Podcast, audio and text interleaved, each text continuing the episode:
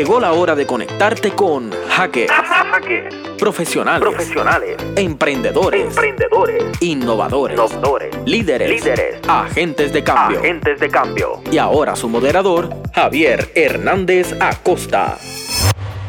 Bueno, saludos a todos. Nuevamente en otra edición de Hackers eh, desde las plataformas de la Universidad del Sagrado Corazón, específicamente Radioactiva, Sagrado.tv y eh, bueno, tratando de compartir con, con personas que, que admiramos mucho y que sabemos que están haciendo eh, cosas chéveres, diferentes y sobre todo generando cambio en el país desde sus distintos ámbitos y eh, como hemos mencionado y como siempre mencionamos, el objetivo de Hackers es dar a conocer estas experiencias, eh, eventualmente conectarlas y seguir conspirando a ver cómo podemos eh, seguir impactando positivamente al país. Y hoy eh, tenemos una persona que eh, tiene una trayectoria académica y profesional increíble, eh, que ha hecho muchas cosas interesantes en el país eh, desde el campo de las ciencias y que queremos conocerla y queremos saber también un poco eh, de, sus, de sus perspectivas y de sus aspiraciones a futuro. Así que tenemos aquí a la doctora Gretchen Díaz. Un honor tenerte aquí y agradecido de que tengas el ratito para conversar con nosotros. No, un honor, el honor es mío. Y gracias por la invitación. Gretchen, eh, nosotros hemos estado eh, documentando distintas, eh, distintos perfiles, amigos, conocidos de las humanidades, de la arquitectura, el teatro, la administración de empresas. Y eres la primera persona con este perfil eh, del que hablamos, pero desde el campo de las ciencias. Y de entrada me gustaría saber cómo viene, de dónde sale esta pasión por la ciencia.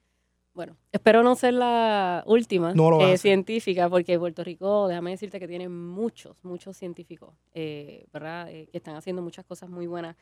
En mi caso, yo tuve el privilegio, yo creo que de saber desde bien chiquita que yo quería ser científica, de alguna manera. O sea, yo exploré muchas cosas en- en- cuando uno va creciendo, ¿verdad? Y uno a veces dice, quiero ser maestra, quiero hacer esto, quiero... Pero había esa curiosidad en mí desde bien pequeña por cosas del mundo natural, en realidad. Y entonces siempre tuve esa curiosidad y por más que yo hacía otras cosas, inclusive pensé que quería ser un día diseñadora de moda, porque soy una persona bastante creativa, eh, siempre me, me iba hacia esa dirección. Entonces te cuento que antes como no había internet, lo que había eran enciclopedias. Ese es el cuento que yo le cuento a todo el mundo porque es la verdad.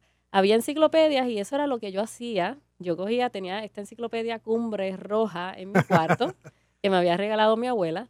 Y por las noches, antes de acostarme, esa era mi lectura. Yo cogía un tomo diferente todas las noches y me ponía a ver qué era lo que había. Entonces ahí descubría cosas de los planetas, que si del cielo. Me gustaba mucho la astronomía para ese tiempo. Realmente yo como que quería ser astrónoma, una cosa de esa. Eh, uno va creciendo, va a la escuela y se va dando cuenta de las habilidades que uno tiene y las que no tiene. Y entonces yo me di cuenta que yo astrónoma no podía ser porque no era tan buena para la física. O sea, la física no era necesariamente lo mío y eso se necesita para, para esa disciplina. Eh, pero aún así, pues me quedé con esa pasión por aprender cosas y por entender el mundo natural.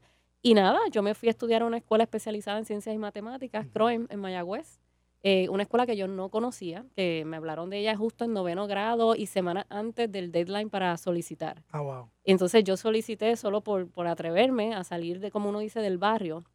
Eh, yo soy del barrio La Playa de Ponce. Ah, ¿de verdad? Sí. Yo soy ponceño también. Ah, qué bien. Perfecto. Este, y entonces, pues, por, como quien dice, salir del barrio, experimentar otra cosa, me voy a esta escuela especializada. Obviamente allí adquiero otras experiencias este, que me ayudan a definirme un poco mejor, hasta que decidí irme a estudiar biología al Colegio de Mayagüez. ¿Tú, tú siempre estuviste clara eh, en lo que, eh, o sea, te llegaste, ¿desde qué momento te empezaste a visualizar profesionalmente? O sea, siempre fue en la ciencia. Yo diría que sí. Y yo, y yo diría que, que eso es un privilegio. O sea, yo creo que no todo el mundo eh, le pasa eso y está bien. Yo creo que todos lo- los caminos están bien, pero yo sí tuve ese privilegio de saber que por ahí iba la cosa. Yo no estaba tan segura que específicamente de la ciencia o cuando entré al colegio, que específicamente de la biología, a mí me gustaba. De hecho, yo entré al colegio, hice, empecé el bachillerato y yo me salí del bachillerato para estudiar diseño de modas. Porque hubo un momento que yo flaqueé Y quise adelantar esa. De, ¿Dudaste de que dudé fuera? un poco, dudé un poco. Y como tenía esa preocupación de hacer esta carrera en diseño de moda, que era algo que siempre me apasionaba, pues hice esa pausa. Sin embargo, volví. Algo, algo encontré que como que no me encontré este reto grande que yo estaba buscando y regresé a la universidad de nuevo al programa de biología y lo terminé. Justamente ahí cuando regreso empiezo a encontrar estas clases que me dijeron, mira, esto es lo que a ti te gusta. No te gustaba lo que te estaban dando hasta este momento, pero ahora que empezaste a tomar estas clases en el área de microbiología, unas cosas más específicas, ahí fue que yo le tomé más amor a lo que era la biología y, de ahí nunca más me volví a salir. Nunca. Tanto así que, que tienes una formación doctoral y experiencias de postdoctorado, o sea que tú eh, eh, en algún momento desarrollaste también el interés por la investigación. Sí. Cuando yo estaba allá en bachillerato, tuve un gran mentor que era una persona que estudiaba hongos. Eso se le llama micología. Y este señor, eh, profesor, fue la persona que más me inspiró en ese momento a que yo era capaz de hacer investigación. Con él fue que tuve mis primeras experiencias de investigación. Después, con uno de sus discípulos, hice mi maestría en el Colegio de Mayagüez, en el área de microbiología. Eh, y así fue que yo definitivamente dije, yo quiero hacer un doctorado. Quería hacer un doctorado en un área que en Puerto Rico nadie tenía esa expertise, porque yo creo que a nosotros mucho nos pasa que estamos aquí en Puerto Rico, queremos, sabemos que quizás tenemos que salir a entrenarnos fuera, pero queremos volver. Esa, es como siempre el plan A. Yo creo que ese es el plan A de casi todo el mundo. Y mi plan A era eh, estudiar para hacer esta carrera en el área molecular de hongos, que nadie sabía, ¿verdad? Tenía esa experiencia en Puerto Rico, y yo iba a regresar y iba a ser la persona en esa materia. Eh, y así, con esa idea, fue que me fui a, Ohio a hacer el doctorado. Y háblanos un poquito de, tus trabajos de investigación. Mira, cuando yo me fui para Ohio, yo tenía una cosa en mente. Te decía que quería estudiar hongos y una parte de biología molecular y todas estas cosas que se están haciendo, ¿verdad? Ahora. Eh, y cuando yo fui tan clara en mi entrevista para Ohio State que ellos sabían, inclusive cuando me mandaron la carta de aceptación, me dijeron, tienes muchos laboratorios donde estudiar hongos, ¿verdad? este, para, para poder rotar y para poder probar cuál te gusta. Y yo escogí esa universidad precisamente porque tenía más de un laboratorio donde yo podía probar si me gustaba o no. Me permitían rotar por los laboratorios. Cuando yo llego allí, eh, me quedé en un laboratorio que trabaja con levaduras. Y en este caso, las levaduras se utilizan como un modelo genético. Es como la levadura es una sola célula, es un microorganismo. Pero es un microorganismo con una célula parecida a la de nosotros, los seres más complejos, eh, humanos, animales, etcétera. Y se utiliza mucho en el campo de la biomedicina para hacer estudios básicos que luego, ¿verdad? Después de aprender un poco con este modelo, pues entonces tú los puedes eh, aplicar o probar en otros modelos un poco más complejos, como ratas y después otros tipos de, animales o de organismos, inclusive hasta eh, pruebas clínicas con humanos. O sea que básicamente es, esa primera aproximación a, muchísimas... Sí. Eh, en mi área particular, yo, yo lo que estaba estudiando, eh, las células complejas tienen lo que le llaman un núcleo y tienen proteínas que están allí sintetizándose y haciendo muchas funciones. Eh, yo estaba estudiando rutas, cómo esas proteínas se anclan a las membranas de esas células. Eh, y eso es bien importante porque cuando esas proteínas no están correctamente ancladas a sus respectivos lugares es que causan enfermedades. Entonces, al yo ah, estudiar esa célula de levadura, estudiaba eso, eso se llama lo que se llama investigación básica. Tú estás contestando preguntas fundamentales, cómo una proteína se ancla a una membrana de lípidos. Una cosa como esa. Pero ¿por qué eso es importante? Porque luego, cuando entendemos eso, entonces podemos extrapolar eso a, bueno, hay una enfermedad que se llama, por ejemplo, Alzheimer, que ocurre esto con esta proteína que no está anclada. Hay una enfermedad que hace que las personas envejezcan antes de tiempo, que lo que ocurre es que las proteínas que, que producen ciertas eh, condiciones, eh, ¿cómo te digo? características a la piel no están apropiadamente ancladas y ocurre ese defecto. O sea que ya podemos ir, usamos estos organismos genéticos para entender eso y luego pues aplicarlo en otros estudios. Mis estudios básicamente eran a ese nivel. Vamos a una pequeña pausa y regresamos de nuevo eh, y hablar un poquito del tema de, de investigación porque tengo una pregunta ahí. En breve regresamos con Hackers, Emprendimiento, Innovación, Marcando la Diferencia. Regresamos a Hackers profesionales del emprendimiento y la innovación. Bueno, Gretchen, hay, una, hay un detalle interesante sobre el tema de, investigación académica en general, eh, y es que muchas veces nosotros queremos contestar esas preguntas que sirvan para eh, la construcción de conocimiento, ¿verdad? Y conocimiento se construye sobre conocimiento. Eh, pero a veces eh, nos resulta, por lo menos a mí, no sé cuál, cuál es tu experiencia, difícil aceptar que realmente estamos haciendo una contribución a algo que, que posteriormente puede solucionar problemas importantes. pues ¿por qué? Porque hay que ir poniendo las piezas sobre ese rompecabezas y a veces la gente espera soluciones rápidas e inmediatas cuando realmente esos son, son procesos más complejos. ¿Cómo tú ves ese, ese panorama de la investigación científica y su impacto? Sí, mira, luego que yo hice mi doctorado, yo me fui a la Universidad de Nebraska, a un centro de virología, eh, para estudiar eh, mecanismos de reproducción del virus del papiloma humano. Todavía yo usaba levaduras para hacer esos estudios y la utilizaba porque es la manera más fácil de contestar las preguntas genéticas que nosotros queríamos contestar. Eh, y te lo digo porque, esta, porque yo seguí esa línea, o sea, yo nunca me alejé de la línea de lo que es la investigación básica. ¿Y cuál es la importancia y cómo podemos ver cómo esto contribuye? Pues mira, hay una, un caso particular que, que a mí me gusta usar el ejemplo y es que si tú le preguntas a la gente que tú prefieres en que invertamos el dinero, si en curar la diabetes o si en descubrir proteínas que cortan otras proteínas.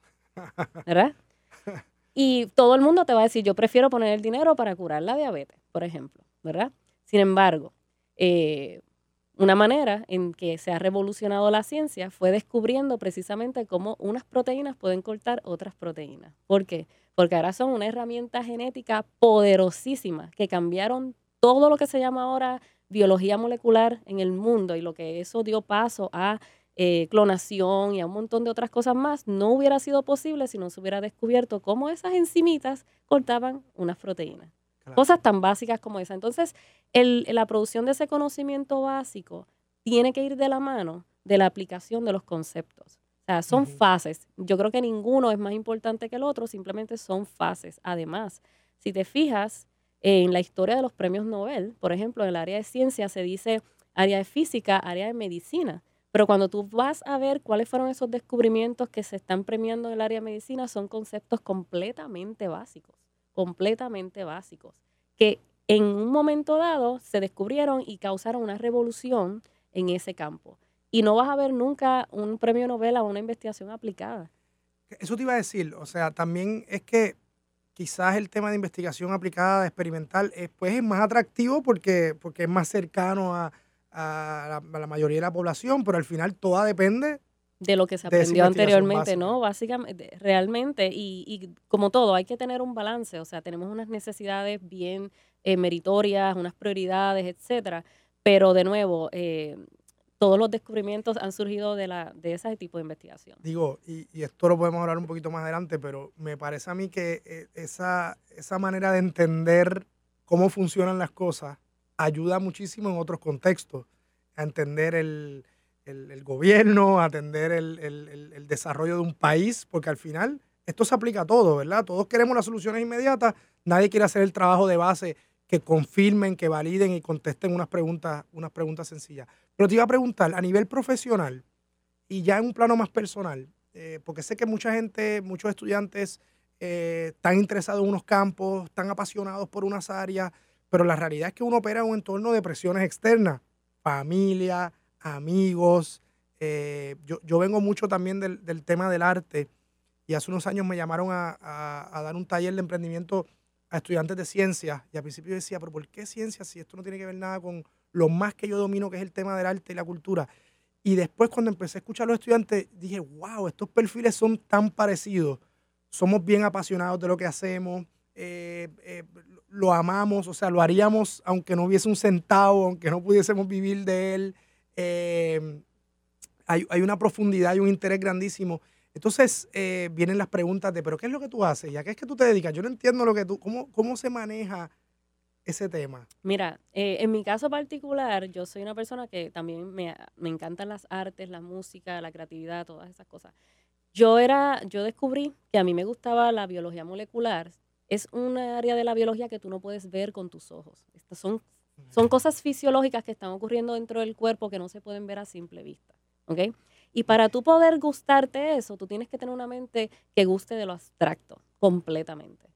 Porque tú estás estudiando rutas de metabolismo, rutas genéticas, cosas que quien no se ven, no se pueden ver como estudiar eh, árboles o estudiar pájaros en un bosque. Es bien diferente. Entonces, en ese caso particular, yo te puedo decir que eh, los científicos en su mayoría de los que yo conozco son bien ah, creativos en esa línea de, de, los artistas. Yo creo que los científicos son como artistas de la ciencia, porque son personas curiosas, personas que tienen mil preguntas y lo que están es pensando cómo la soluciono, cómo yo le busco una solución a esta, a esta interrogante, a este problema que yo tengo. Y te digo una cosa, eh, a nosotros los científicos nos entrenan para pensar y nos pagan para pensar. A mí cuando me dicen no pienses mucho, digo, I'm so sorry. Yo estoy entrenada para pensar y a mí me pagan para pensar. Y, y, yo creo que es una delicia que a ti te paguen para pensar. ¿Crees que el tema, cómo ves, y, sé que, el tema eh, no solamente del reconocimiento y valoración de la ciencia, eh, sino que también el rol de las mujeres en la ciencia? Eh, siempre hay ahí unos, ¿verdad? Unos, unos perfiles y unos, y unos elementos complejos que manejar. ¿Cómo, y, creo que tienes hasta un compromiso con esto, ¿no? Háblame un poquito de eso. Pues mira, yo he sido voluntaria eh, de una organización que se llama Ciencia Puerto Rico por muchos años. Ya nosotros tenemos más de 10 años y yo llevo como 9 con la organización. Eh, hace un tiempo atrás, en el 2014, yo eh, creé un blog que se llama Borinqueña.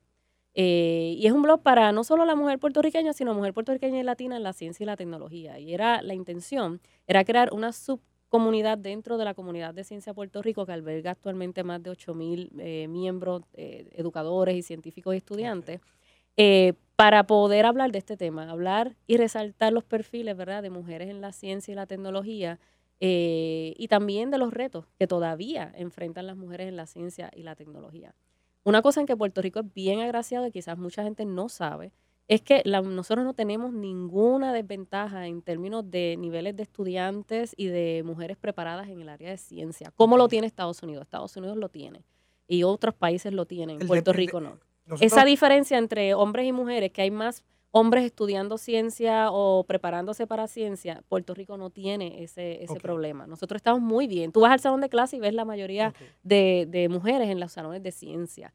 El problema que nosotros sí tenemos todavía es que cuando tú vas llegando a los niveles más altos, desde doctorado, postdoc, posiciones académicas y posiciones de alto rango, tú vas viendo la disminución de la representación de mujeres. Ah, en esas áreas. Entonces todavía hay una problemática que resolver, más allá de que las mujeres estudien ciencia, se gradúen, pero cuando van a ejercer, hacia dónde pueden llegar y si pueden romper ese techo de cristal, ahí es que todavía estamos enfrentando problemas. Claro, es algo muy preocupante porque te da a entender que no tiene que ver con la preparación y el acceso inicial, sino ya con decisiones a niveles gerenciales y a niveles de, selección que, que, denota un prejuicio directo. Exacto. Esa es una y la otra que puede también estar aportando es que dentro de ese desarrollo eh, de la mujer en la ciencia no se ha enfatizado lo que es el liderazgo, lo que es, ¿verdad? Este, la igualdad, sentirte igual eh, ante, ¿verdad? Tu compañero varón, etcétera, etcétera, por muchas cosas.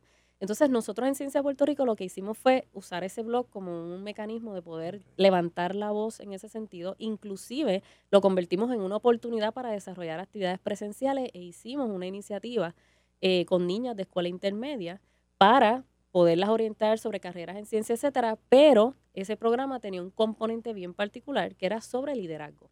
Tenía esa ah. parte donde ellas iban a tener una eh, dinámica y unas cosas que iban a aprender ese día y para completar el programa tenían que hacer una escuela, eh, perdón, una actividad de liderazgo en su escuela o la comunidad.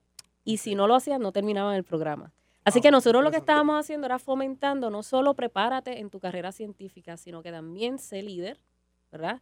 eh, pule tus destrezas de liderazgo, de trabajo en equipo y de poder impactar a otros mediante lo que tú estás haciendo. Así que ese es básicamente el mensaje que hemos llevado y el mensaje que yo llevo a, las mujeres y a las jóvenes en esa área es simplemente no, no basta con prepararse en estos tiempos, sino que también hay que, hay que manejar esas destrezas de liderazgo y estar dispuestas a hacer de todo un poco. Vamos a una pausa y, retomamos ese tema que me parece muy interesante precisamente para ese perfil que estamos hablando aquí en, Hackers. Regresamos. En breve regresamos con Hackers, Emprendimiento, Innovación marcando la diferencia. Regresamos a Hackers, profesionales del emprendimiento y la innovación. Gretchen, eh, me gustaría que regresáramos al tema de, esos perfiles de, profesionales de la ciencia, sobre todo en el caso de las mujeres. Eh, pero antes de regresar ahí, me gustaría que habláramos un poco de esa experiencia de trabajar con el Fideicomiso de Ciencia y Tecnología, eh, pensando en que aparte, a pesar de tener unas universidades con unos programas sólidos en, algunos de estos campos, sabemos que el tema de comercialización de, desarrollo tecnológico y científico eh, siempre como que pisa y no arranca. A veces por, culpa de las universidades que no han creado las infraestructuras necesarias para lograr esto.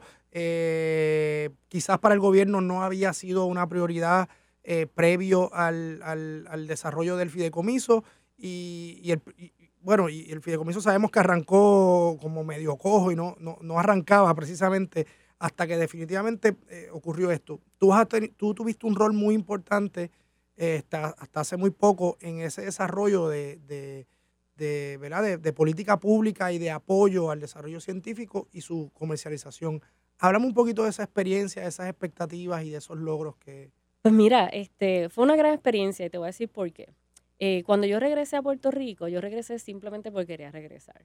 Eh, yo no tenía oferta de trabajo. Yo estuve como unos seis meses sin trabajar, de hecho, antes de, empezar en el fideicomiso. Y era un poco, había tenido unas ofertas, pero era como que no, no era lo que yo estaba buscando. Y me di esa oportunidad, ¿verdad?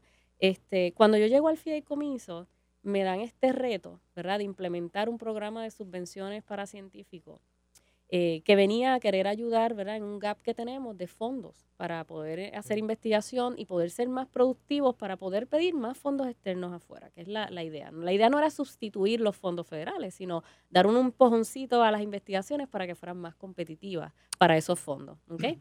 Entonces yo me encuentro con este reto eh, que lo quise aceptar, lo tomé bien personal de hecho, porque cuando yo llego a Puerto Rico me encuentro precisamente con este problema donde el área de la ciencia no hay plazas en las universidades, no hay laboratorios nuevos para investigar, no suficiente, no es que no los haya, es que no había suficientes para una persona como yo que acababa de llegar, etcétera. Me surge esta preocupación y digo yo, bueno, date la oportunidad de en vez de hacer tú la investigación, ayudar a otros a hacer la investigación y, y hacer ese trabajo como uno le llama como behind the scenes porque es tan importante el sistema de apoyo como el propio investigador. Las dos cosas son igual de importantes y necesarias. Entonces eh, lo hice, acepté el reto.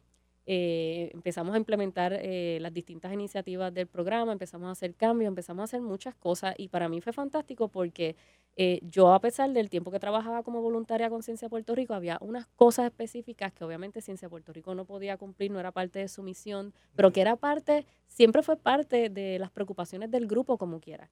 Y cuando yo llego al fideicomiso, yo empiezo a canalizar esas preocupaciones dentro del fideicomiso. Y, lo hace desde una profesional de la ciencia, o sea, no es un no es un clásico funcionario de gobierno, es una persona que, que, que, conoce de primera mano el trabajo que se necesita, los recursos que se necesitan y, y, el apoyo que se necesita. Oye, y esto era algo que nadie le quería meter mano, ¿ok? Cuando yo llegué al fideicomiso, a mí me llamaron primero por mi expertise en outreach, por las experiencias que yo tenía con Ciencia Puerto Rico. Para eso era que yo iba a empezar a trabajar con, con, el fideicomiso y en eso surge que no, no conseguían una persona para este puesto. Habían entrevistado a mucha gente y yo acepté ese reto.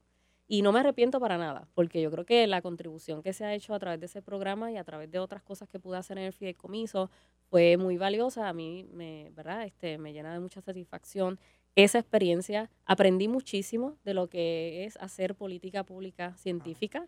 Es un campo que no, naturalmente los profesionales en ciencia no lo ven como una futura profesión, pero que se hace mucho eh, y que se necesita. En Puerto Rico no tenemos eh, mucho ¿cómo te digo? Mucha gente especializada en eso trabajando aquí. Eh, lo que tenemos es personas que son puestas en, ciertas posiciones, ¿verdad? A hacer esos trabajos, pero que no tienen un entrenamiento formal o experiencias formales en esa área. Eh, sin embargo, tenemos muchos puertorriqueños entrenados en esa área, pero están en otros, en otros lugares de Estados Unidos. Eh, para mí fue una super experiencia haber tenido esa oportunidad, haber desarrollado también otras plataformas de encuentros. yo creo que se ha fortalecido la comunidad científica y se ha podido conectar a empresarios y a otros componentes importantes en lo que es el desarrollo económico en ciencia a través de las plataformas que creamos como los eh, Research Meetups y todas esas cosas. Eso fue una plataforma que yo eh, conceptualicé cuando llegué también. Eh, igualmente, además del programa de grants, el, lo que era la iniciativa del Forward Summit que hicimos, que fue una iniciativa grande donde unimos a este, investors, empresarios y científicos eh, y muchas otras actividades de alcance comunitario y de alcance a las audiencias, ¿verdad? Que hicimos en el Fideicomiso y que, que estoy bien contenta de haber podido apoyar eso. Y obviamente eh, eh, desde afuera, ¿verdad? Hemos sido testigos y hemos visto que, que, se ha puesto en el mapa, en el caso de la, del emprendimiento en ciencia y tecnología, ¿verdad? hay un trabajo ahí que se ha realizado y que, y que sabemos que que ahora está en el mapa y, está en el oído de las personas que toman decisiones de política pública. Ahora mirándolo desde afuera, que, dos preguntas bien complejas para el tiempo que nos queda, pero ¿cuál debería ser el rol en estos momentos en donde estamos en Puerto Rico, tanto del gobierno como de las universidades? O sea, ¿qué nos toca hacer eh, a corto plazo? Mira, eh, las universidades están, como muchas otras universidades en el mundo, escaseando de recursos. O sea, es, un problema global. Esto no es solamente de Puerto Rico porque tenemos una crisis. Eh, yo creo que tenemos que optimizar recursos y yo creo que es bien válido que las universidades examinen cuáles son sus potenciales, o sea, cuál es su fuerte, cuáles son las cosas que ellos pueden hacer mejor que nadie y potenciarlas. Eh, el fideicomiso, por ejemplo, como una entidad que se crea para asistir en algunas cosas, tiene ya unas capacidades que a lo mejor las universidades ya, no, necesitan hacer. Entonces vamos a dejar que el fideicomiso haga esas funciones y vamos nosotros a dedicarnos a qué complementa, ¿verdad? ¿Cómo nos podemos complementar? Yo creo que ya no hay espacio para repetir, para redundar, nada de eso. Lo mismo en el gobierno eh, tampoco. Y en Puerto Rico pecamos mucho de la duplicidad. Sí, pecamos mucho de eso porque pues tenemos ese, ese problema. Pero las universidades tienen, las que quieren ser serias en el área de investigación y de comercialización en el área de investigación, tienen que poder separar eh, esta, este renglón de lo que es em, la política en la universidad, o sea, este, las politiquerías, todo este tipo de cosas, eso no va con la investigación. Los científicos no mezclamos con ese tipo de cosas. Entonces tenemos que entender que a lo mejor la universidad necesita eh, buscar unas alternativas que hagan que no importa lo que esté pasando en la universidad, estas investigaciones no se afecten. Yo creo que eso es bien importante. Eh, no lo vemos a corto plazo, pero a largo plazo, cuando esto no sucede de esa manera, pues, le, como quien dice, le cortamos las patas a muchos proyectos. La estabilidad en la ciencia es bien importante, tanto que si yo, sí, continuidad, si yo empiezo a estudiar mi doctorado y me voy dos años de hacer mi doctorado, no hay madre que me haga regresar, no, no te regresan, es bien difícil, porque la gente te mide por la continuidad que tú tienes en un trabajo y así mismo, o sea, es como que tú te enfrías y no se supone que tú puedes seguir. Teóricamente deberías, pero realmente no es como trabaja la empresa. La empresa de la ciencia tiene que tener una continuidad. Si tú empiezas una investigación hoy que estaba para finalizarse en cinco años, no la puedes terminar en 15, porque ya es obsoleta. Ya hay alguien que se inventó algo mejor de lo que tú te estabas inventando. Así que eso es bien importante. La ciencia no puede esperar a que abramos los portones, a que los cerremos, a que la universidad tenga unos fondos o no. Eso no sucede de esa manera, lamentablemente. Entonces tenemos que buscar alternativas, como que innovar en ese sentido. Yo pienso que, que los estudiantes de la, en Puerto Rico de todas las universidades son súper brillantes, súper inteligentes.